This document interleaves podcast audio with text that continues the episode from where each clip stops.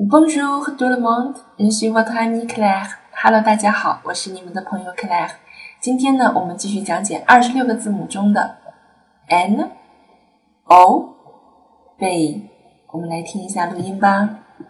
好，来看右边的第一个，右边的第一个字母呢，同样跟左边的 M 是一个道理，要把这个后面的尾音要读出来呢，I 呢，啊，I 呢。要把它清楚，对，爱音呢，啊。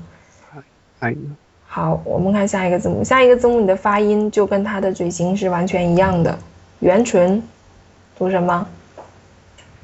读什么？o，o，不是 o，啊是 o 啊，至始至终你的嘴唇都是圆形的，o，啊，o，很好。好，我们看下一个。下一个因素是我刚刚说到的第二对儿啊，第二对儿跟我们刚刚学的左边的第二个字母，它们是一对儿。我把它打出来哈。这个也是对。对，这个也是啊。那单独拿出来的话，第一个你会读 p，第一个送气音哈 p，第二个是 b，我没加后面的元音，它是这么发音的。第一个是 p，第二个是 b。这很大区别，但是当它后面有元音了，就不一样了，就发生变化，发生质的变化。但是质的变化，它也不跟第二个是完全一样的，它有区别。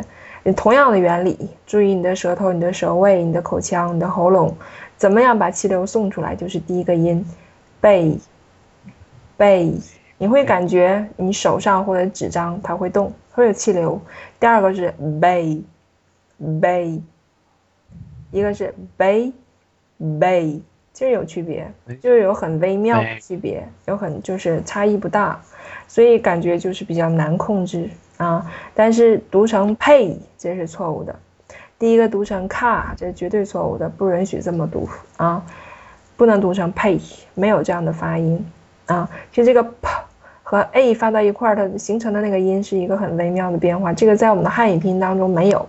所以你发起来会觉得很觉得有有障碍啊，但这练一练就好了啊，是能练出来的，需要时间就是。N O B，你们学会了吗？